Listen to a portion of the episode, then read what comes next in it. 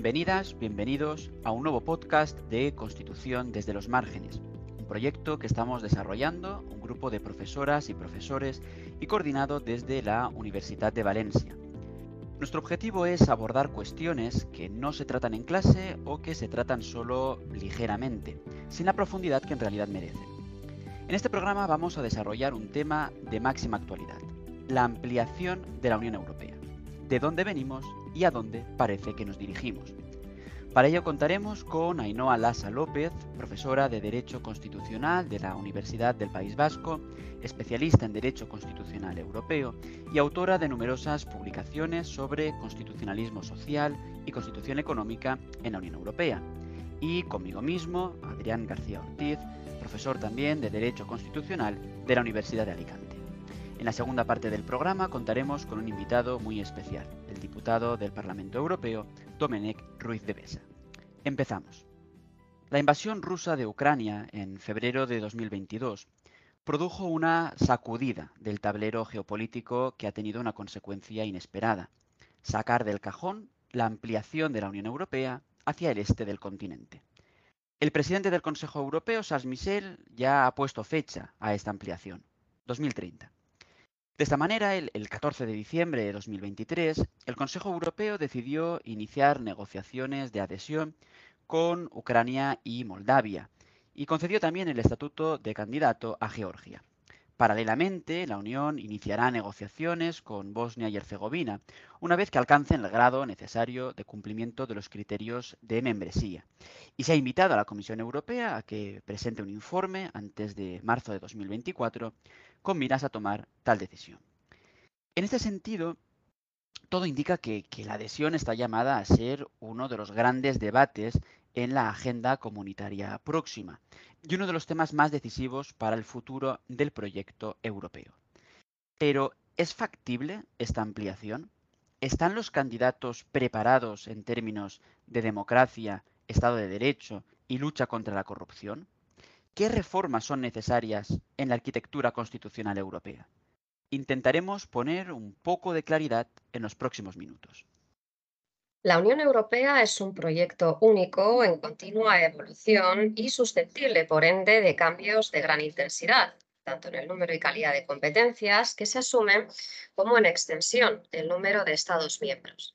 De hecho, la propia historia de la Unión Europea puede ser analizada en términos de ampliación. El éxito de las primeras comunidades motivó que Reino Unido, reticente inicialmente, solicitara su adhesión en 1961 junto con Irlanda y Dinamarca. Esta primera ampliación se produjo en 1973, cuando el otro presidente francés, Joseph Pompidou, alzó el veto que había impuesto de Gaulle a la entrada de Reino Unido, que pretendía seguir manteniendo unas relaciones singulares con Estados Unidos. Poco después, tras la caída de las dictaduras portuguesa, española y griega, se produce la ampliación hacia el Mediterráneo.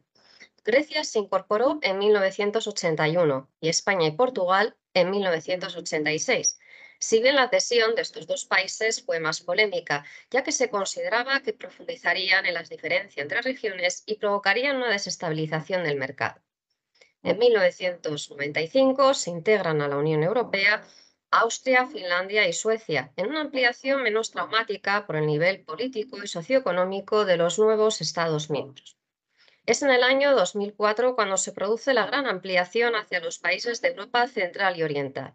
Tres antiguas repúblicas eh, soviéticas, Estonia, Letonia y Lituania, cuatro antiguos satélites de la extinta Unión de Repúblicas Socialistas Soviéticas, Polonia, Hungría, República Checa y Eslovaquia, una antigua república yugoslava, Eslovenia y dos islas mediterráneas, Chipre y Malta.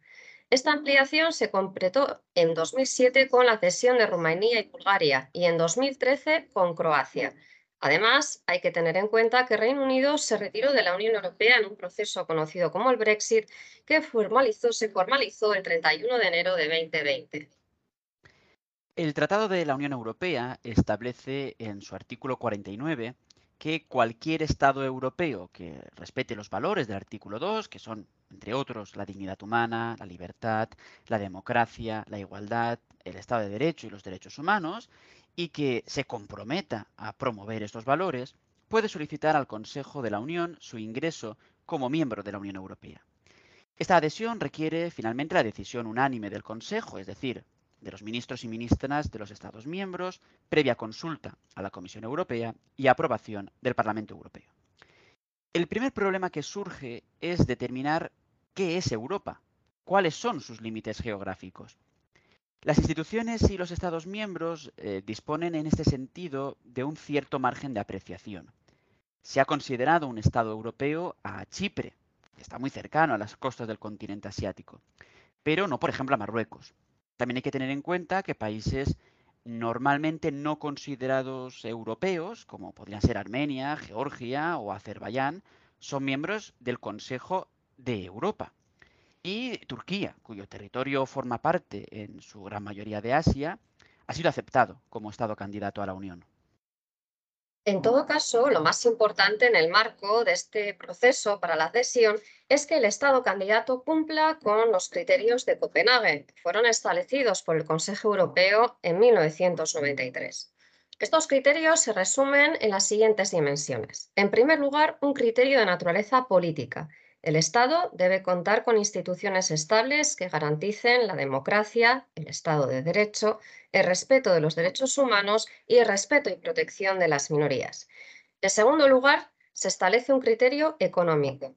El Estado debe contar con una economía de mercado viable y con capacidad de hacer frente a la presión competitiva de las fuerzas del mercado dentro de la Unión. En tercer lugar, se establece un criterio jurídico. El Estado debe ser capaz de asumir el acervo comunitario aquis comunitario, es decir, el conjunto de derechos y obligaciones comunes que conforman el corpus del derecho de la Unión y que debe incorporarse en los sistemas jurídicos nacionales. Además, antes de la adhesión, la Unión suele celebrar acuerdos de asociación que se denominan acuerdos de preadhesión, la finalidad es regular las relaciones con esos estados candidatos o potenciales candidatos a la adhesión. Estas negociaciones se llevan a cabo por la Comisión y ayudan a preparar al candidato para su futura adhesión. Cuando acaban estas negociaciones, el resultado se plasma en lo que se llama Tratado de Adhesión, que es un tratado internacional celebrado entre los Estados miembros y el Estado candidato, y que se completa con un acta de adhesión adjunta donde se van a regular las condiciones de esta admisión y las correspondientes adaptaciones de los tratados de la Unión. Por ejemplo, pues cuántos eurodiputados le van a corresponder a ese nuevo Estado miembro. ese tratado de adhesión eh, posteriormente tiene que ratificarse por todos los Estados miembros y, por supuesto, por el Estado candidato, de acuerdo con sus respectivas normas constitucionales. Por ejemplo, Noruega negoció su adhesión a la Unión Europea en dos ocasiones, una en 1972 y otra en 1994. En las dos, el gobierno noruego convocó el referéndum que exigía la constitución de este país para poder ratificar el tratado de adhesión. Y como en ambas el resultado fue contrario a la adhesión, Noruega nunca ha llegado a adherirse a la Unión Europea. En la actualidad tienen reconocido el Estatuto de Países Candidatos Turquía, Macedonia del Norte, Serbia, Montenegro y Albania. Desde 2022, Bosnia y Herzegovina, Moldavia y Ucrania. Y desde diciembre de 2023, también Georgia.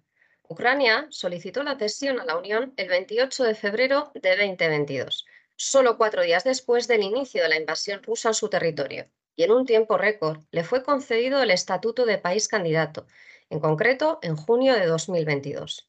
Turquía, la sempiterna candidata, es un caso muy particular. Obtuvo la condición de país candidato en 1999 y las negociaciones de adhesión comenzaron en el año 2005. Sin embargo, las vulneraciones graves y masivas de los derechos humanos, la democracia y el Estado de Derecho, de las que es responsable el gobierno turco durante los últimos años, hace que la adhesión hoy en día sea inviable. De hecho, las negociaciones con Turquía se encuentran en un punto muerto desde el año 2018.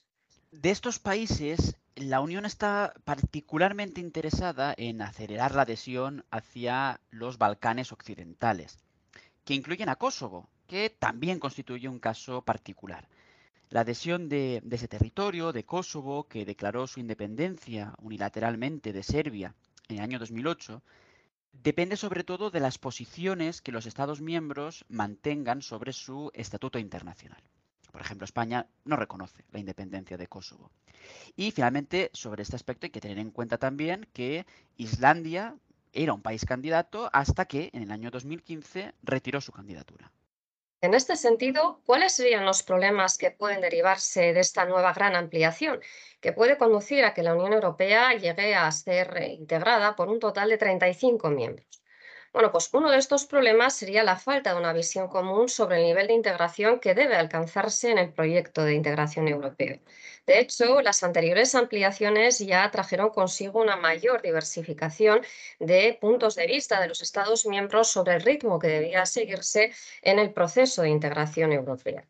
Precisamente de esa divergencia nacieron en el Tratado de Ámsterdam de 1997 las cooperaciones reforzadas, que permiten que algunos estados se mantengan al margen de nuevos avances en el proceso de integración, mientras que otros que así lo deseen, al menos nueve estados miembros, pueden profundizar en este proceso siempre y cuando sean competencias no exclusivas de la Unión. Esta disparidad en niveles de integración ha generado lo que se conoce como la Europa de las distintas velocidades o la Europa de geometría variable que puede verse incrementada con esa ampliación venidera. Además, la hipotética futura ampliación puede ser una bomba de relojería si no hay cambios en el funcionamiento institucional de la Unión. La Unión funciona hoy prácticamente con las mismas normas que contaba cuando antes de la ampliación de 2004 era un club de solo 15 Estados miembros. En concreto, es, muy discutible la permanencia de la unanimidad en muchos ámbitos como materia fiscal, eh, las sanciones o la política exterior. La unanimidad tenía sentido pues, en una comunidad de, de 15 estados de Europa Occidental, con unos intereses y visiones más o menos compartidos, pero en una Europa cuyo equilibrio ya no está geográficamente en el oeste y que en caso de una nueva ampliación se decantaría hacia el este, sería impracticable seguir contando con la unanimidad. La reforma de los tratados parece en este caso inevitable. Además, otra cuestión importante que hay que tener en cuenta en este proceso de hipotética futura ampliación es el impacto económico. Según informes internos de instituciones de la Unión, el ingreso de Turquía, Bosnia y Herzegovina, Ucrania, Moldavia, Montenegro, Albania, Macedonia del Norte y Serbia exigiría aumentar el marco financiero plurianual en unos 256.800 millones de euros. De hecho, si se cumple la meta marcada por algunos líderes de incorporar a nuevos miembros en 2030, el próximo marco financiero plurianual o presupuesto de la Unión para los años 2028 a 2034 inclusive ya debería tenerlo en cuenta. Con la ampliación, países como España pasarían de ser beneficiarios netos a pagadores. En concreto, Ucrania tendría derecho a recibir, tras su adhesión, unos 186.000 millones de euros durante los próximos siete años. Además, la entrada de Ucrania, que es una enorme potencia agrícola, obligaría a los demás países europeos a aceptar recortes del 20% sus partidas de la política agraria común. El 14% de la población ucraniana vive de la agricultura, lo que la convertiría en el mayor beneficiario europeo de la política agraria común a costa de países como Polonia o España. La ampliación de la Unión, por tanto, es un tema candente que genera muchos interrogantes. Y para intentar poner un poco de luz sobre este y otros temas, hemos invitado al eurodiputado alicantino Domènec Ruiz de Besa, del grupo de la Alianza Progresista de Socialistas y Demócratas en el Parlamento Europeo y miembro de la Comisión de Asuntos Constitucionales del Parlamento Europeo. Muchas gracias por aceptar nuestra invitación. La primera pregunta que queríamos hacerle es, eh, bueno, ¿cuál es su opinión en general sobre, sobre esta adhesión que se está planteando por parte de las instituciones europeas hacia, hacia el este, hacia los nuevos posibles Estados miembros de la Unión? La, ampliación de la Unión Europea es un fenómeno que hay que ver positivamente. ¿Por qué? Porque la Unión Europea la hemos construido para el conjunto de los europeos. Es verdad que se empezó con seis, luego fueron 12, luego 15, luego 28, ahora 27 por la circunstancia del Brexit. Por tanto, la Unión Europea tiene la vocación de poder abarcar al, conjunto de los estados europeos que lo deseen. Por tanto, esto me parece bien, porque además supone ampliar el espacio de democracia, de derechos humanos, de prosperidad compartida que constituye la Unión Europea y también seguramente ampliar el espacio de seguridad. No es por casualidad que entre los Estados miembros de la Unión Europea no ha habido guerras desde su fundación, ni tampoco los Estados miembros se han, se han visto envueltos en guerras con terceros, con la pequeña excepción del Reino Unido en el caso de la Guerra de las Malvinas. No es por casualidad que Ucrania, por tanto, mm, mm, quiera estar en la Unión Europea, también porque no es, yo creo, aventurado decir que si Ucrania hubiera estado ya tanto en la OTAN como en la Unión Europea, seguramente no habría sido víctima de una agresión por parte de Rusia, ¿no? como, es el caso. Por tanto, la ampliación pues, está bien por todas estas razones. Ampliamos también el mercado interior, que ya es el más profundo del, mundo y más eh, desarrollado, pero también el más amplio. Por tanto, dicho esto, es verdad pero no sé si esa es la siguiente pregunta, que mm, no podemos hacer la ampliación si al mismo tiempo no profundizamos el proyecto político. Una ampliación en piloto automático mm, a tratado constante y a reglas de toma de decisión constantes eh, nos, nos, conduce primero a una pérdida de cohesión. Siempre hay una pérdida de cohesión cuando uno amplía tomar decisiones en, el momento de los seis estados fundadores, todos de Europa Occidental, todos, eh, entre comillas, eh, herederos de la tradición carolingia, ¿no? En fin, mm, era una cosa, tomar la 27 pues es, ya es otra y ya se nota ahí el problema de la unanimidad a 27, lo vinimos notando eh, desde la entrada en vigor del Tratado de Lisboa y la última ampliación, por tanto, una pérdida de cohesión se va a producir si al mismo tiempo y, el riesgo de parálisis y de bloqueo institucional si al mismo tiempo no adaptamos las, las reglas para tomar decisiones en el Consejo, si no mejoramos aspectos importantes como es la vigilancia del Estado de Derecho.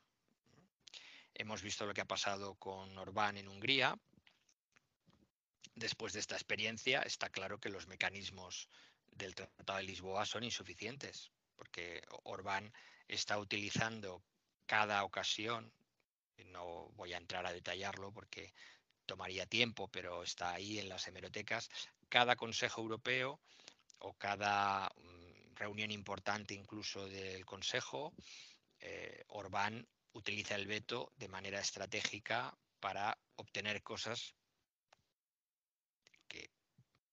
o bien no quieren dar los demás, o bien no debiera obtener, eh, como es, eh, son desembolsos de financiación por parte de la Comisión. Claro, a una unión potencialmente a 36 es implanteable porque nadie puede asegurar, más bien podríamos pensar que es más probable que en esos nueve en algún momento haya otro Orbán, eh, más que que no lo haya, ¿eh? vista la experiencia de Hungría y de Polonia hasta hace poco. Por tanto, mm, es implanteable, mm, como digo, no reforzar la vigilancia del Estado de Derecho. Y hemos visto que el artículo 7, tal y como está redactado, no funciona y que eh, la famosa condicionalidad presupuestaria, es decir, vincular el dinero a cumplir con el Estado de Derecho, desde luego es un avance, pero también es insuficiente, porque en el momento en que tú tienes la capacidad de bloquear el marco financiero plurianual, eh, los recursos propios, eh, evidentemente mm, pones a la comisión en, una, en un callejón sin salida, porque si, aplica estrictamente el eh, las reglas sobre condicionalidad, no tendría que, hacer ningún desembolso. Ya ha hecho uno de 10.000 millones claro, mm, si no lo hace, igual no hay acuerdo para dar los 50.000 millones de euros a Ucrania. Por tanto, te genera unos dilemas insostenibles. O bien te obliga a tomar decisiones a 26, que seguramente fuera lo mejor en las circunstancias actuales para aislar a, a Orbán. Pero no es una solución ideal porque también deja fuera al Parlamento Europeo. Por tanto, quizás he abundado mucho en este extremo, pero está claro que el Tratado de Lisboa no es suficiente para resolver los problemas de, Estado de Derecho. Por tanto, eso hay que cambiarlo también. El tamaño del Parlamento Europeo hay que cambiarlo también, porque claro, en una Unión a 36 no podemos mantener 751 diputados, que es una cifra que está en el tratado, por tanto, ya los que dicen, no, todo se puede hacer dentro de Lisboa, pues bueno, que me expliquen cómo, porque de, entrada hay que modificar ese artículo del tratado, o sea que todo no se puede hacer dentro de Lisboa, porque nadie va a decir que vamos a dar un tajo de 20 escaños a España, a Francia y a Alemania para acomodar a los, a los 20 igual me quedo corto, pero en fin, por decir un número, pero habría que hacer un tajo brutal a los escaños atribuidos por país actualmente a los 27 para acomodar a nueve más sin cambiar el número 751. Luego están los poderes del Parlamento. Eh, no, no se pueden mantener eh, los poderes del Parlamento estáticos con una unión a 36. En cada reforma, en cada ampliación ha habido reforma. Siempre. Eh, pensemos en el acta única, el acta única es del 86, precede, precede, pero coincide, precede su proceso, pero la entrada en vigor del acta única tiene lugar al mismo tiempo que la adhesión de España y Portugal. Esas cosas no son por casualidad. El Tratado de Maastricht del 93 precede en dos años a la ampliación a Suecia, Finlandia y Austria. El Tratado de Lisboa coincide con la ampliación al este y al centro de Europa con los 10 nuevos estados. Luego, poco después, Rumanía y Bulgaria. Por tanto, también sería mm, insólito que fuéramos a una ampliación a nueve al final. Es verdad que no van a ser nueve de golpe, pero que al final vamos a tener nueve más y que sigamos con el mismo tratado y que sigamos con los mismos poderes del Parlamento. Eso nunca ha pasado, porque el Parlamento ha aumentado sus poderes, como es natural, en cada reforma que hasta ahora ha ido unida o, ha coincidido con, con las ampliaciones, porque el Parlamento todavía no ha alcanzado su máximo desarrollo, sobre todo también desde el punto de vista de la vocación federal de la Unión, que no olvidemos que, que a algunos eso les da urticaria, pero claro, habría que decir Claro, claro, pero ah, vamos a hablar claro. Habría que decir que igual es que no se han leído la declaración de Schuman, porque la declaración de Schuman lo dice dos veces, ¿eh? que no es por casualidad, ¿no? No creo yo que Jean Monnet escribiera estas cosas al azar, ¿no? Entonces, hombre, si celebramos el 9 de mayo, es el Día de Europa, en fin, mm, y no te has leído todavía la declaración de Schuman, pues bueno, da igual que seas Orbán o que seas danés, pero estas cosas hay que mirárselas, ¿no? No, puede uno llegar y decir, esta parte a mí no me gusta, pues bueno, pues entonces como los británicos, pero que se lo lean antes de entrar, o sea, que luego no entren y digan, esto no es lo que nos habían dicho, pues no sé quién se lo dijo, porque ahí está la declaración de Schuman. Entonces, para alcanzar el pleno desarrollo, esa vocación federal, pero también para reforzar la democracia europea, el Parlamento todavía no tiene capacidad de iniciativa legislativa. El Parlamento no codecide con el Consejo eh, la emisión de deuda europea, que ahora es importantísimo porque el plan de recuperación ha creado la deuda europea y, y solo lo decide el Consejo, la cantidad de deuda que se emite. Y tampoco participamos en los recursos propios, es decir, cómo se financia los recursos que financian el presupuesto comunitario, lo cual es una gran contradicción, porque sí decidimos por el lado del gasto del presupuesto, pero no por el lado del ingreso. Tampoco decidimos junto al Consejo la creación de nuevos recursos propios que, que supuestamente se tienen que crear para amortizar el Next Generation EU. Y, luego con el marco financiero plurianual mm, sí participamos, pero solo para decir sí o no. Formalmente es procedimiento de consentimiento y no es eh, codecisión. Por tanto, también te pone unas disyuntivas muy complicadas y no, no es, eh, digamos, una codecisión como es con el resto de políticas, que es como debe ser, porque tampoco hay que hacer política en plan lo tomas o lo dejas y etcétera.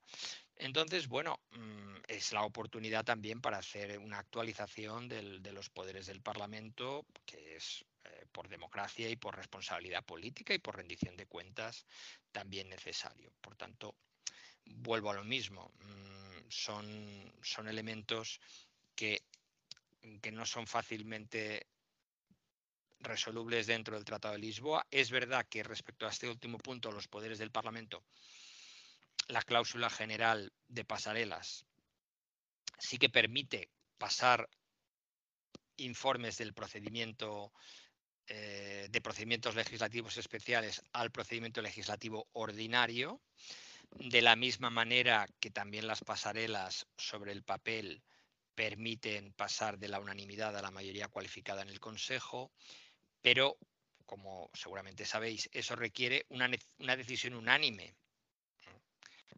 Es difícil pensar que Orbán va a, estar de acuerdo en activar una cláusula pasarela, porque es su principal, como digo, instrumento del que usa y abusa.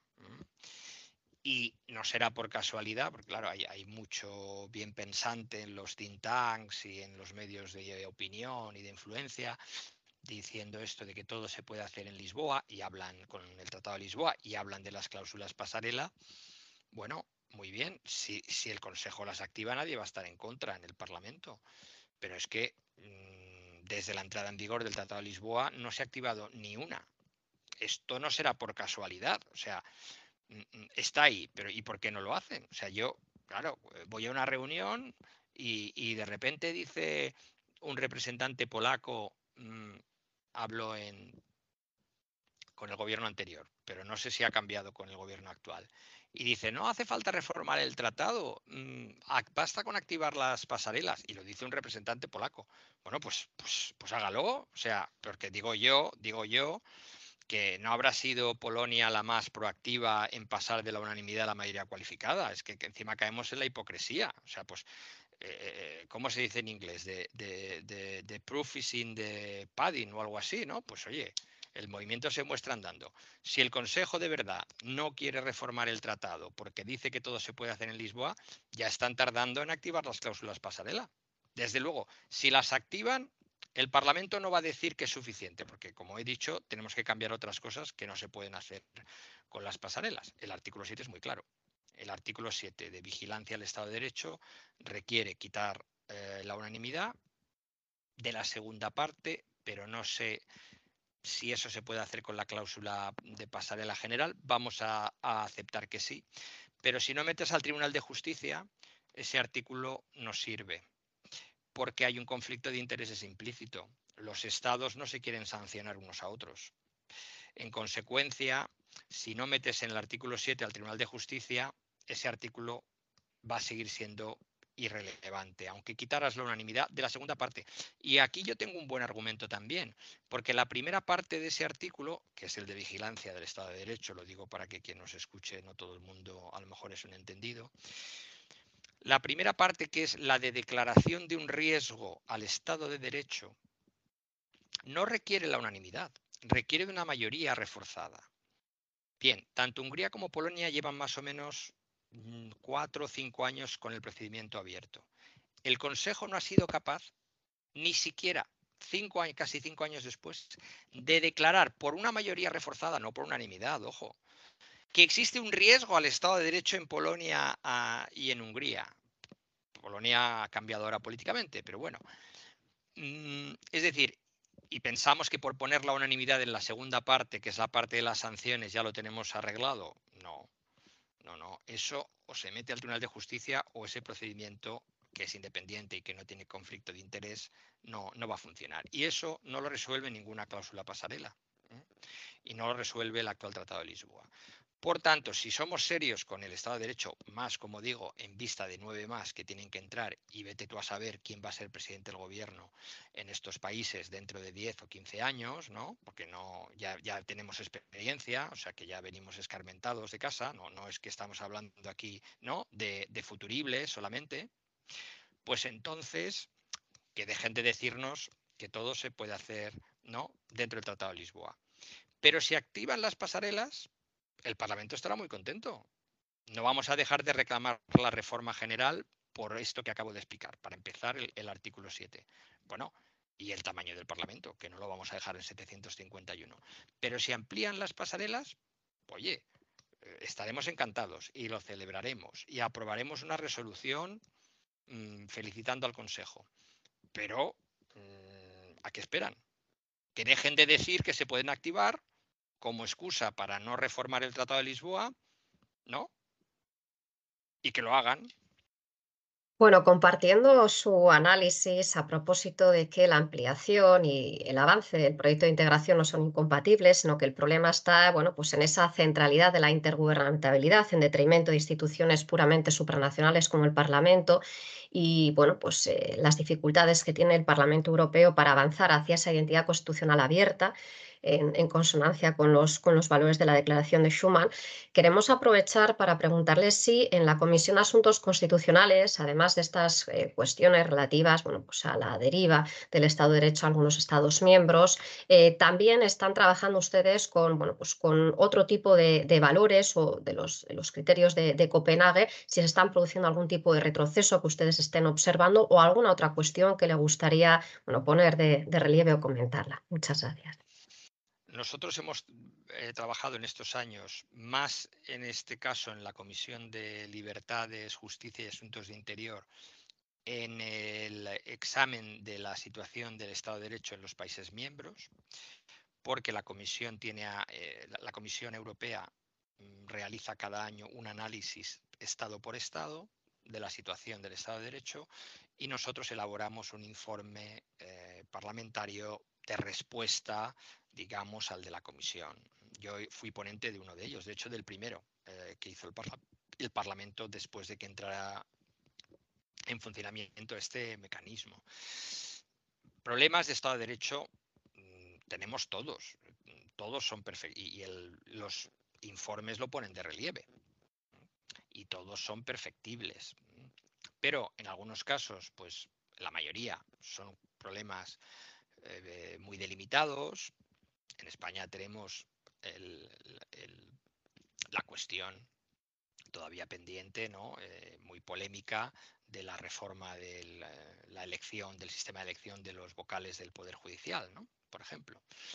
Mm, pero eso es una cosa. Y otra cosa son los casos estructurales, los, los casos donde no estás hablando de cuestiones coyunturales mm, o muy particulares, sino de problemas generales estructurales del Estado de Derecho. Y ahí siempre la atención eh, ha sido Hungría y Polonia, porque se han intentado cambiar mm, eh, la independencia de los jueces, mm, porque hay em, una situación estructural, como digo, mm, de, de, injerencia, a veces indirecta, a través de medios públicos o de intereses empresariales en los medios de comunicación, de modo que al final, bueno, las elecciones ni siquiera se pueden considerar de justas porque hay un control total de la opinión publicada, ¿no? Mm, por tanto, bueno, eso mm, es esa es la conclusión. Por tanto, mm, lo que no, claro, lo que no podemos tener en el, sentados en el Consejo son líderes, presidentes, primeros ministros que, están deteriorando la democracia, los derechos fundamentales y, el Estado de Derecho en contradicción con los criterios de Copenhague a los que aludía y que además, claro, mm, además de no respetar nuestros valores lo que tiene incidencia para todos, no solo para el Estado miembro. Además son, mm, pueden ser, como es el caso de Orbán, mm, un socio no cooperativo que encima pues sigue la línea de Putin, ¿no? O sea que es prácticamente un infiltrado. Entonces, mm, por eso creo que desde luego tenemos que reforzar los mecanismos de control y supervisión del Estado de Derecho, hay que hacerlo mm, no solo para el presente, que desde luego, pero también a futuro. Y ahí la vinculación con la ampliación, como comentaba antes. El año 2024, en junio, eh, se celebran elecciones al Parlamento Europeo y diferentes encuestas y pronósticos advierten de un auge de la extrema derecha de tipo euroescéptico, que actualmente está representada en los grupos del Parlamento Europeo, Identidad y Democracia, y conservadores y reformistas. Claro, teniendo en cuenta que eh, la Unión Europea es un proyecto en constante evolución, que es un proyecto vivo, que se va construyendo tanto por parte de sucesivas reformas de los tratados como por parte de la actividad política diaria, queríamos preguntarle cómo puede influir este nuevo resultado electoral en el Parlamento Europeo, del cual deriva después el nombramiento de la, de la Comisión, el nombramiento del Consejo Europeo en diferentes en diferente medida. ¿no? Es decir, si el proyecto europeo se basa en una doble legitimidad, la legitimidad estatal representada en instituciones como el Consejo, el Consejo Europeo, y una cierta legitimidad más de tipo constitucional que, representa directamente el Parlamento Europeo o incluso la Comisión como cierto ejecutivo comunitario. Y ha habido un choque de, de intereses. ¿no? La legitimidad estatal tradicionalmente ha tendido a conservar poder en los estados, mientras que la legitimidad más de tipo constitucional ha tendido a la integración europea, a una cooperación política. Hasta ahora esa cooperación en el Parlamento, en la Comisión, se basaba en una cierta eh, entendimiento ¿no? entre eh, partidos, grupos políticos, grupos parlamentarios eh, europeístas. ¿Esto puede cambiar a partir de, a partir de las elecciones de junio? Desde luego es una cuestión abierta eh, en este momento. Mm, empezando haciendo algunas comparaciones. En el caso español, mm, para empezar, vinculándolo también con la cuestión del Estado de Derecho, mm, en esta primera parte de la respuesta,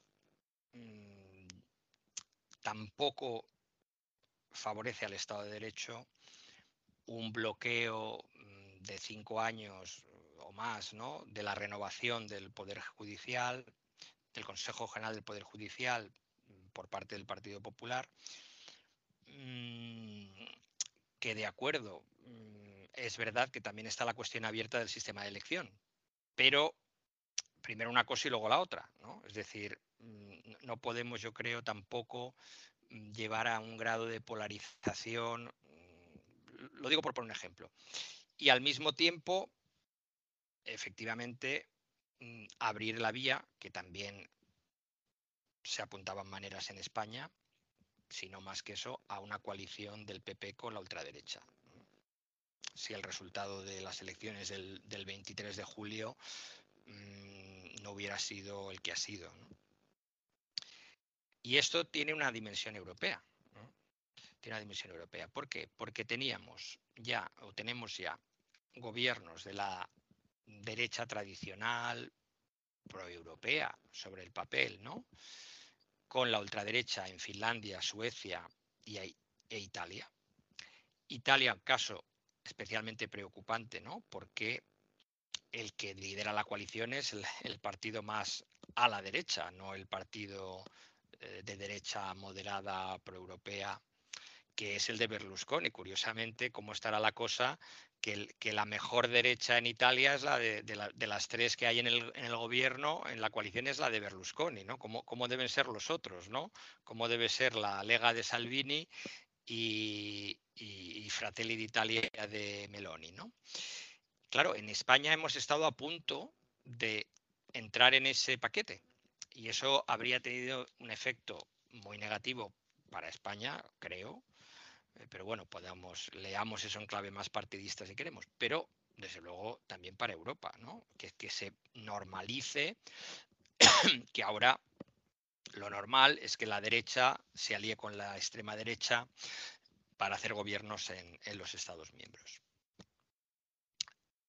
Entonces, me parece que es importante que, en España, con el resultado del 23 de julio, pues hemos roto esa tendencia. También se, ha roto en parte eh, en Polonia, es decir, que en Polonia ha pasado de tener un gobierno euroescéptico y es otro gran país como España desde el punto de vista de la población y de la economía y ha pasado a una coalición transversal ideológicamente y proeuropea. En Holanda, en cambio, hemos visto el triunfo de Wilders mm, como partido más votado, la ultraderecha de Wilders. Yo esperaría, pero no sé si va a pasar, que los otros partidos, los democráticos y preeuropeos, aunque sean de diferentes ideologías, se alíen para hacer una coalición donde no esté Wilders. Yo creo que eso sería bueno para Holanda y bueno para Europa. Y ahora la cuestión es, teniendo en cuenta que Meloni sigue muy fuerte en Italia en las encuestas y su partido, que Alternativa para Alemania es el segundo partido según las encuestas en Alemania y por tanto, si la cosa no cambia, les irá bien en las elecciones europeas. Mm, bueno, pues uno ve el panorama y ahí va a haber un, bueno, Le Pen, si la cosa no cambia y según las encuestas disparada al 28-30% en Francia como primer partido para las europeas. Entonces ahí va a haber un reforzamiento de la ultraderecha en estas elecciones, si, la cosa no cambia.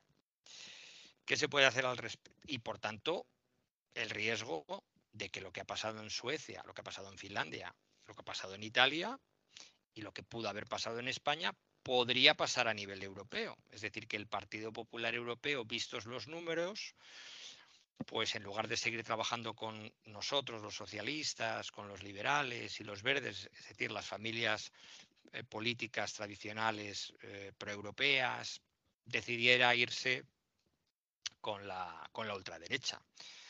Esto es un riesgo que, que tenemos que conjurar. Mm, por un lado, yo creo, hay que decir a, a, los colegas del Partido Popular Europeo que no deben hacer no deben ir en esa dirección, que eso sería malo para, para Europa, desde luego.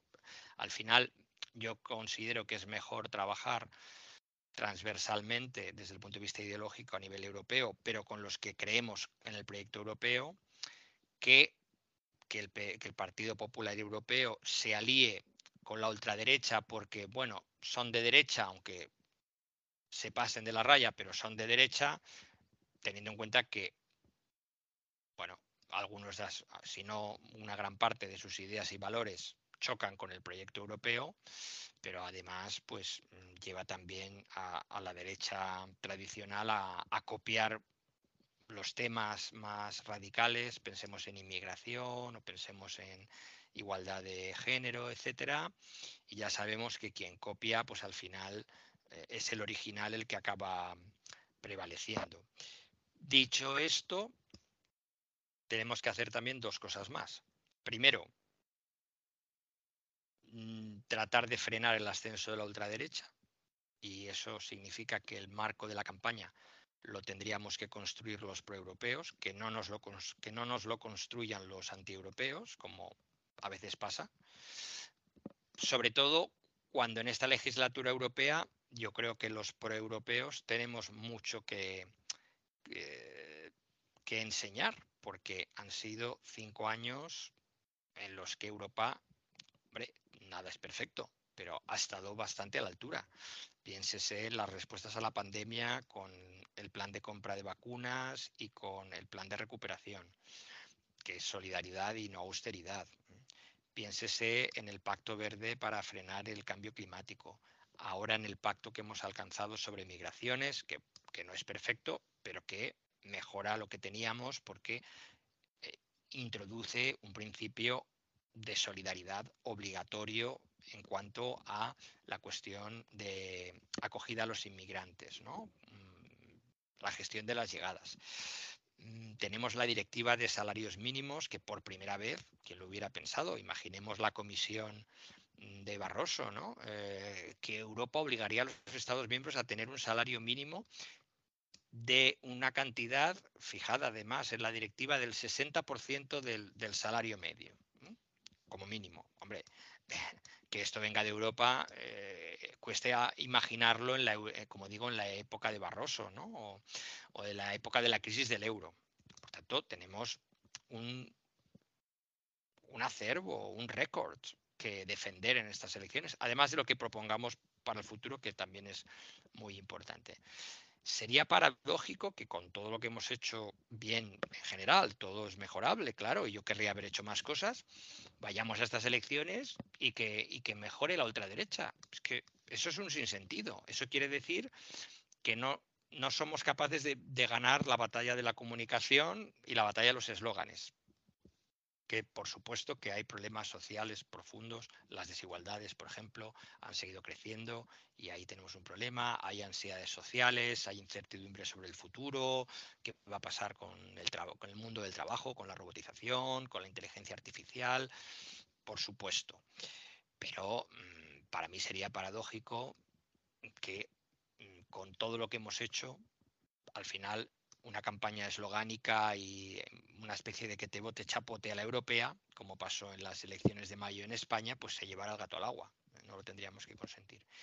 Y en tercer lugar, además de construir ese marco de campaña favorable para nosotros, en tercer lugar, creo que hay que votar a las fuerzas progresistas en estas elecciones, precisamente para evitar que el Partido Popular tenga la europeo tenga la tentación, si tiene las dos posibilidades de sumar con la ultraderecha. La mejor manera de conjurar esa posibilidad es que las fuerzas progresistas salgan más reforzadas dentro de las proeuropeas en las elecciones de, junio del 24. Domenech Ruiz de Besa, eh, diputado del Parlamento Europeo del Grupo de la Alianza Progresista de Socialistas y Demócratas. Muchas gracias por aclararnos cómo pueden desarrollarse los eh, principales retos del proyecto europeo en los próximos años. Muchas gracias por participar en este podcast. Nos despedimos aquí, no sin antes invitaros a que nos acompañéis en el siguiente programa de Constitución desde los márgenes. Muchas gracias.